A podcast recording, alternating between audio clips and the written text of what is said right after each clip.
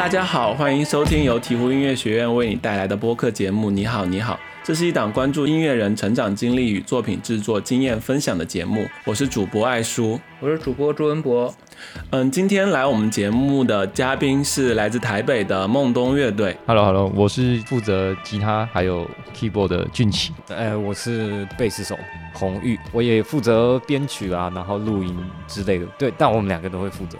红玉和洪俊奇是兄弟，梦东是他们在2017年发起的音乐项目。他们将迷幻摇滚融合台湾的灵异、民俗以及超自然元素，通过独特的采样手法和电子琴音色，创造出属于他们自己的东方迷幻之声。梦东自2019年开始陆续发行了很多的单曲和 EP。去年六月，他们的第一张全长专辑《密神》由迷幻音乐厂牌咕噜咕噜 Brain 发行。这个厂牌的背后主理人是迷幻摇滚乐队几何学模样的两位成员 Go 和 Tomo，这是一支住在荷兰的日本乐队。这个厂牌的理念也是将亚洲各地，比如日本、韩国、越南、印度尼西亚、巴基斯坦的迷幻音乐引入到欧洲的音乐视野中。这些出品在国际上都获得了非常好的评价。今天我们将和孟东兄弟一起聊一聊他们的专辑《密神》中的结尾曲《In the Key Court》。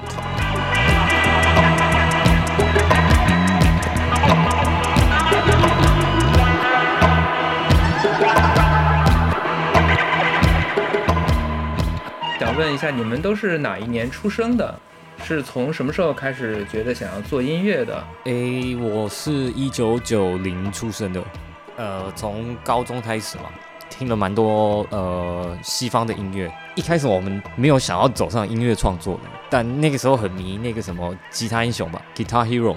然后我们就花了一些时间在那边练习，然后练练练练到一半，然后突然发现，哎，为什么我要在这边练电玩呢？我我去买一把吉他练吉他好像比较好，所以后来就决定就好吧，那我们就来学吉他这样。然后吉他学了之后，可是呃俊奇他其实弹的比我好，所以我那个时候就想说，呃，啊他弹的比我好嘛，那我弹贝斯好了。对，然后我是俊奇，我一九九四年出生，玩乐器应该算早啦，但是其实一起玩音乐是很后来。一开始我在台湾的中部读书，然后就自己玩自己的团啊，然后他我哥就跑去高雄读书，南部，然后读书，他也玩自己的团。结果后来毕业之后，一起搬来台北，到现在才开始一起，差不多就是二零一七年搬到台北之后，然后想说我们也已经玩了大概三四年、四五年的音乐了吧，乐器啦，啊也都没有一起玩过，就来玩一个玩看看吧。对啊，就是呃，我我们彼此有彼此的团啊，然后但是两个真的凑成一个团的还没真真的没试过，所以就呃来台北之后就试了，然后到现在好像。反应还 OK。呃，红玉是落差草原的合成器手，然后俊奇是在 Do Purple 弹吉他，然后这两个乐队其实也是有一些这种很多的迷幻的迷幻音乐的色彩。呃，那你们觉得就是和孟东相比，你们在这些计划里面的创作有什么相似的地方吗？以及有什么不同的地方吗？其实我在加入落沙草原之前，我也在 Do Purple 弹过合成器。至少就草原来讲，或是梦痛来讲，我觉得相似的点就有一点像是呃，音乐本身就是以东方音乐为思考的起点吧。我想，呃，像像蒙痛里面用了蛮多的曲样，还有呃所谓的电子琴的音色，对对。那至少对我来讲，那个东西就有点像是。呃，国外在玩 hip hop 的时候，他们会取样很多他们以前的呃那种呃 funk 啊，或者是 disco，也是黑人的音乐，但是他可能在现代换成了 hip hop。那我们其实也是用取样的方式，但是取更也是更东方的音乐吧，元素重一点的。因为我自己还蛮喜欢那个什么美国德州迷幻的那个 crown beat，就是比较以节奏为主的吉他的弹法。所以在梦东，我觉得，就与其在那边 solo，还不如把节奏做好一点。相相同就是弹的有 grooving，但是不同是少了点 solo，大概是这样。你们觉得要怎么样去做，在音乐上能把这个音乐做的有迷幻的感觉呢？在我看来，其实是可以把这个迷幻音乐放得更大。我们把迷幻音乐套用到呃世界各地，比如说有可能我在呃非洲的时候听了一个巫毒的音乐，这每个人的感觉不一样，但至少在那个情形下，我觉得它是很呃确实他们可能是用了致幻药的感觉。对啊，其实就是台湾的丧礼啊，庙在做法还蛮常用到电子琴这个音色，所以其实，在那个当下这个仪式进行的时候，其实总会有一些那个出窍的感觉吧。就是西方人，如果你跟他讲电子琴音乐，他一定不知道要听什么。但你跟他说这是东方的迷幻音乐，他会就说哇，这个好 psychedelic 这样。就我看起来，其实迷幻音乐就是个假议题呀，因为其实，其其实我才不管什么迷不迷幻，但是为了让大家听得懂嘛，就好吧，这个就迷幻音乐了这样。你们之前有提到说，你们的音乐影响里有很多这种东方的当代的民俗的元素，比如说台湾的葬礼。呃，寺庙里的仪式法会，还有洋到火的电子琴音乐，嗯，大陆这边会管这种叫轻音乐，嗯，这些东方主题的这种音乐方向，是你们二零一七年组建的时候就已经确定的吗？还是慢慢找到的？慢慢定的。呃，在玩这个团以前，就照着一个美国的团，算是做一个范本来。就是来演演奏这样，主要是朝那个呃，那你们知道一个厂牌叫 Nana Fun 吧？Not Not Fun，然后他们是做呃 Lo-Fi 嘛，然后磁带音乐，然后我也不太清楚算不算迷幻，但有一点实验感的。嗯，我我们确实是朝那个方向在做的，但做到一半就觉得其实呃。与与其我觉得，与其去再多吸收一点东西，不如就把我们以前小时候长大的经验拿出来应用在音乐上，最真实吧？真实，对对对对对对对对。因为其实我们不是台北人，小时候回外公外婆家，开车在路上都会听到那种路边的老爷爷老奶奶会用收音机播那种音乐啊。其实我们自己的爷外公外婆也都会听那种音乐。然后，因为毕竟是跟国外的厂牌签约，那其实这个方向对他们来讲也更好啦。比起做一些中规中矩的西方音乐的话，这个方向对就是有一点双赢吧，既是我们擅长的，也是他们爱的，这样。啊，对。然后做太中规中矩的在地台湾音乐，这样反而西方人也觉得其实听不下去了，对吧？对啊。所以就做个算是比例上的调和吧。对。话说，盘古开天，星辰定位，天地初成，风雨凝聚，女娲炼石补天。这块石头吸收了日月风雷之气，终于孕育了一只石猴。你们在自己的乐队介绍里有说自己是取样摇滚，然后我们也在专辑里也听到了你们会尝试去做取样。你们是怎么想到的要去把这些取样放在歌里呢？就他们又会怎么样影响到你们的创作思路呢？我我觉得这些专辑里面的取样大部分都是呃 有点像我们两个在闹着玩，放看看。对 我我讲讲坦白话，真的是这样。我我觉得这里要再讲到一个，就是我们的创作中，其实蛮常去找一些奇怪的影片来看，就是可能突然一时兴起说，哎，这个好像很好笑，哎，看一看看一看，或者哎，这个游戏很好玩，打一打。我我们其实是想要营造一个这张专辑有很多的恶趣味，但我不知道我们有没有成功。对，那你们平时的这种创作模式是是怎么样的？你们两个人会有什么分工吗？每个作品分工啊，还有创作模式其实都不太一样。比如说这张《密神》，这张的程序大概是红玉先点一些鼓的，就是鼓的节奏出来，然后在那个上面即兴啊，然后不错的桥段就会把它记录下来，后来在一起讨论编排桥段。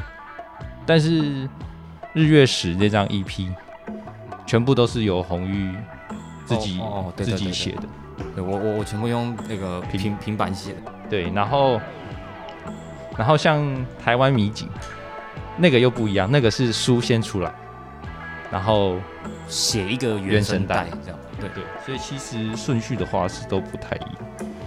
然后因为又住在一起，所以有时候有灵感的时候，就很快就一首歌就出来。但是有时候反而约个时间开会啊，或是怎么样，反正就是弄不出东西，啊，对，就是很难。就是对，我我们有尝试过要有一个明确的分工，结果反而写不出东西，对，所以后来就放弃了。那我们不如就来聊一聊这首歌吧，就是《In the Key Court》。你们可以来讲一讲这首歌的创作过程吗？它的最早的第一个动机或者它的第一个主题是什么东西吗？这首歌应该很明显的就把 K 跟 C 就是那个 King Crimson 嘛，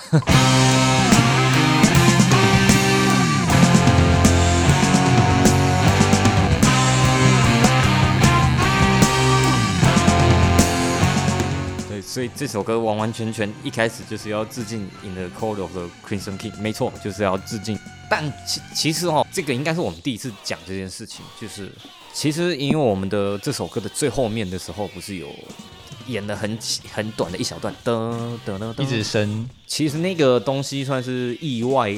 其实我们这首歌一开始要给 Google 院发行的时候，我们后面是直接 cover 掉一首的，cover 掉至少就一分钟。一段，对对，但因为 Google Brain 给我们的回应，他们有去问了，就是这个需要授权费，那可不可以把这段砍掉？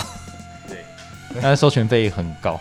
对，然后其实在这首歌里面，我们还用了原本最早最早的版本，还有非常多的 King Crimson 的取样，然后全部都被拿掉了，所以我们后来就有点，必须拿掉。对对，对必须拿掉，我们就有点生气，就是好，那三秒钟行了吧？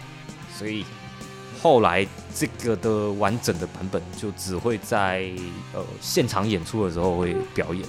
对，然后我们最近甚至甚至尝试，就是这首歌如果呃放在我们的表演的最后一首，我们就会演到最后面的时候，我们就直接放 King Crimson 的歌，我们就下台了。这样，反正国外版权拿不到，管他的，我们就下台，我们就现场演就好。我 们我们就播 MP 三。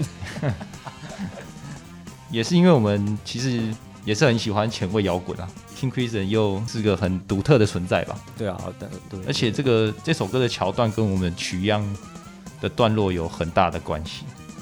这首歌前面都会放一小段那个原曲的的唱歌的部分，但是最后我们会播出来，就是会让大家有一种真相大白的感觉。但是因为那个哎，这那个采样都被拿掉了，对，所以会比较难体会到这个我们原本安排的巧思啊。我们可以在节目里放你们的这个原版的歌曲吗？呃，可可以啊，但你们不会被告哈。应该还好吧？你们觉得就是这首歌和你们所说的这个神怪力乱神的主题，或者说东方的主题有什么关系呢？这首比较还好。但因为我们的至少密神这一张用的，我我个人认为啦，哦，那个电子琴的音色是比较接近我幼童时期听过的那个感觉，所以我我不太确定这样算不算。但这这首歌都叫英文的，整张专辑的歌曲都英文的，到底有多东方？我自己也觉得还好，就蛮喜欢。这首歌的创作方法是在整张专辑里，它有代表性吗？代表性，我觉得这首不只有取样，我们还 cover，cover 也是另另外一种取样吧。cover 就是不会取样的人在 cover。我当时认为的取样摇滚就是电脑也可以当鼓手的的一种摇滚，就叫取样摇滚。因为我们这张的所有的打击乐都是使用 percussion，比如说非洲鼓啊、手鼓之类，全部都不用爵士鼓方面的音色，然后也有取样原曲的唱歌的部分，然后也有 cover，所以其实不管是哪方面的取样，我们都有做到。然后还有被因为版权下架取样不成这件事也做到了。对 那这首歌听起来就真的比较有代表性了。这首歌在录音之前我们有演出过，然后我的贝斯的部分本来是弹在反拍，跟大鼓错开这样，结果有人说这首歌听起来像雷鬼，然后我就有点不爽，对，所以我就想说好，那我就把贝斯全部弹在正拍，所以如果听这首歌的时候会发现我的贝斯是噔噔跟大鼓一起，就是因为有人觉得他是雷鬼，我不想让他变雷鬼。我关于这首歌，我忽然想到的是，我发现这首歌的就是它的那个电子琴的部分那一小段的旋律，我我觉得非常像呃 King Crimson 的早期的一些歌曲的键盘的旋律。因为那个 King Crimson 早期的键盘使用的是一种叫那个呃 Mellotron 的乐器，是以取样为主的那个键盘嘛，它里面就是放了很多条磁带，然后取样原本的声音，所以确实那个时候在设计那个音色的时候，确实是照朝着这个 Mellotron 的音色在做的，然后想办法把电子琴呃演绎成这个 Mellotron 的感觉吧，就也可以说明 King Crimson 也很会取样，这样吗？也不是啊，就是对我们的影响，然后这首歌那么有代表性的原因哦。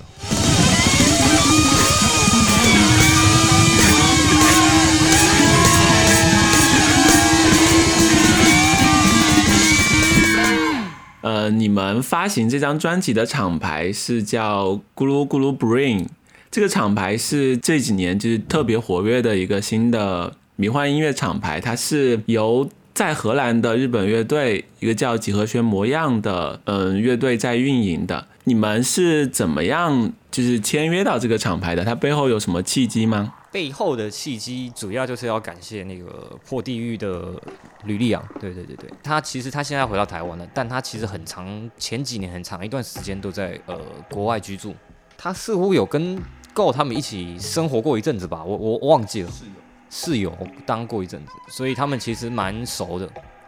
然后刚好呃 Google Brand 其实如果你现在去他们的官方的网站，你也可以找到他们，其实还是有尝试会收一些呃乐队新的乐团的 demo 之类的。那我们那个时候就透过力阳丢过去，那他们也蛮喜欢的这样子。然后再加上其实我呃加入落沙草原的时候，然后草原以前也有在 Google Band 发行过一张雾海，所以我等于是有一个某种朋友们都在 Google Band 发行的。我们刚好也在里面发行的状态吧。对这个发行背后还有什么别的故事吗？呃，其实这张专辑我们好像是一就是丢 demo 过去，大概是一八年吧，二零一八年。对然后他们听了很喜欢，确定要帮我们发行之后，就开始 run 一些程序。这中间这个程序就 run 了一年。对嘛，二零一八年年底，所以所以其实哈，偷偷偷跟大家讲一个事情，就是其实 Miss 应该是我们真正的第一张作品，但如果你去看我们的作品发行，你会发现它摆在去年。然后我们这几年发了很多的 EP 啊、单曲啊，其实都比 Miss 每一个都比 Miss 还要新。然后就是因为这个程序吧，就是我们确定之后，确定可以发专辑了，所以我们之后的每一个发行，就想说，哎，那要扣紧这个主题。这个也是我们第一次讲，就是如果你们下次去观察的话，你会发现我们，呃，我们不是有那个 Instagram 吗？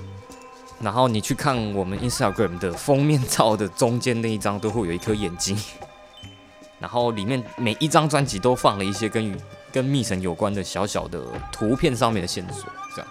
对，那其实我们本来是希望有人能发现的，但目前没有人发现。对，今天就讲了吧，对吧？所以就是因为这个契机，所以我们才才可以做这些小巧思了。以以后我们可能都会先写好专辑，后面再出 EP，但专辑会最后发行。个叫老黄砖的网友想要问，你们在 Group Group Brain 这个厂牌里最喜欢哪一张专辑？那我当然是选草原的雾海啦。如果他草原的雾海，我当然是选这张。对对对对，我还会弹。我一定是选几何学模样黑白的那一张。我有点不知道那个专辑名称是什么，但他的专辑就是黑白，然后有个小木屋，还有一只鹿的那一张。我一定是选那一张，就是在玩梦梦东之前就就有想要组迷幻乐团，然后就是想要玩几何学模样的哦，所以你是小粉丝哦。小粉丝。哎呦，哎，那你们平时各自听音乐的取向呢？我自己都一阵一阵啊，国中的三年岁月大概都在听金属乐吧，比较重一点的。但是听完三年之后就听腻了，然后高中就开始听比较阴底一点的，然后会开始关注一些台湾里面的乐团。然后上了大学，我就开始比较常听迷幻摇滚这方面。然后最近是蛮比较爱听氛围音乐啊。其实我的路程跟他有一点点像，但我最近比较听的东西都会偏向是有点像是以我们现在这个营运模式来思考，来听世界其他地方有没有这个，我可有有可能是 DJ，有可能是呃个人的电子音乐家，也有可能是乐团，就不是以乐风。对，呃，有有点像是我们在台湾，然后推广去欧洲嘛。那同一个规模的话，可能也有在。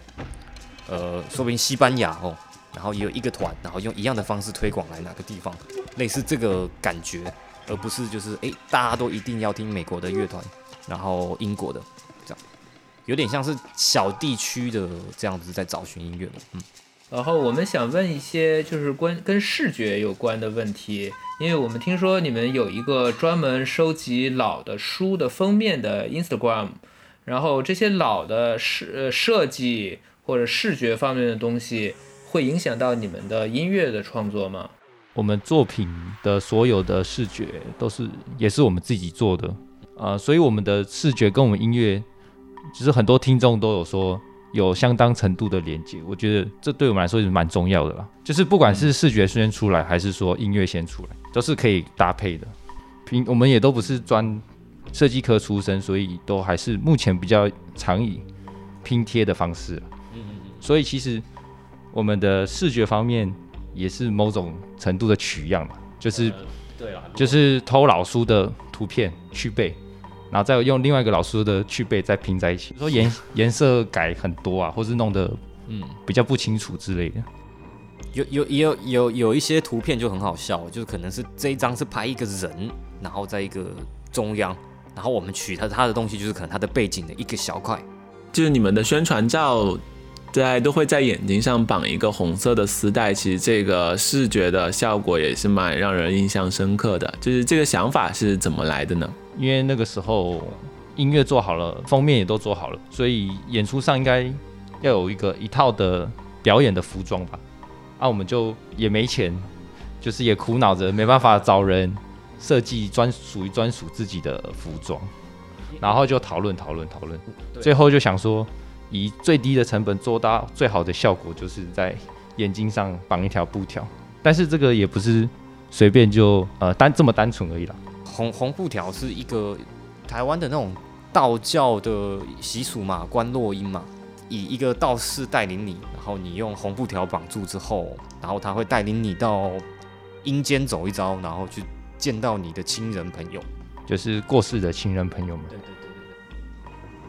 但后来发现哦，原来崔健有用过，早就做过了。等一下，你们演出的现场演出的时候也会缠着这个红红布条吗？呃，会啊，会啊，会。那那岂不看不见呢？那怎么能看见呢？呃，看得见，看得见。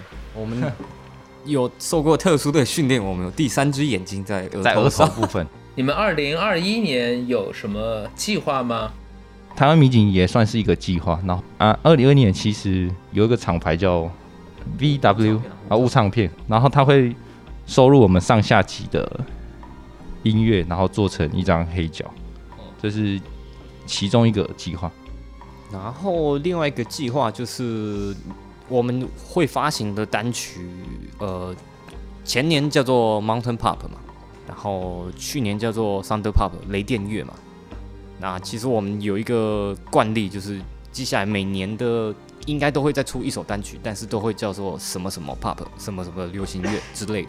所以今年也会有一首流行乐，对，那它会在一个韩国的合集里面发行，可能十七月八月的时候会再出一个有声书，在讲类似呃奇怪故事的有声书，我们也会在背景配乐这样子，也是一个新的尝试啊，那也是敬请期待。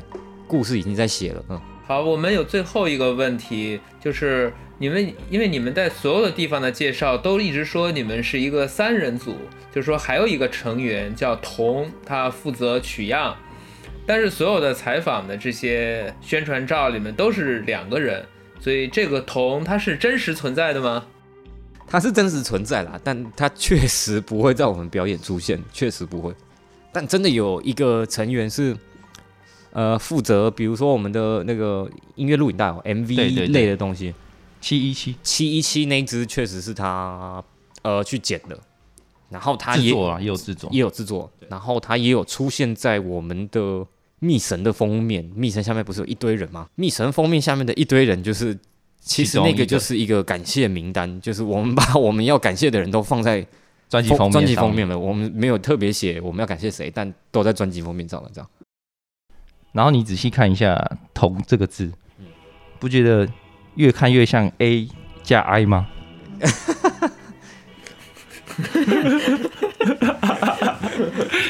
啊，在呃剩下的就不不太好说了，对对，我们就只能讲到这，点到为止。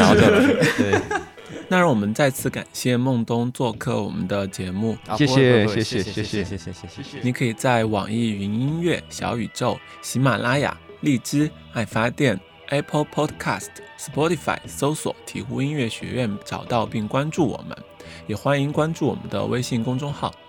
接下来我们将要听到的是刚才孟东介绍的《In the K Chord》这首歌的原始版本，它也将是这首歌首次公开亮相。《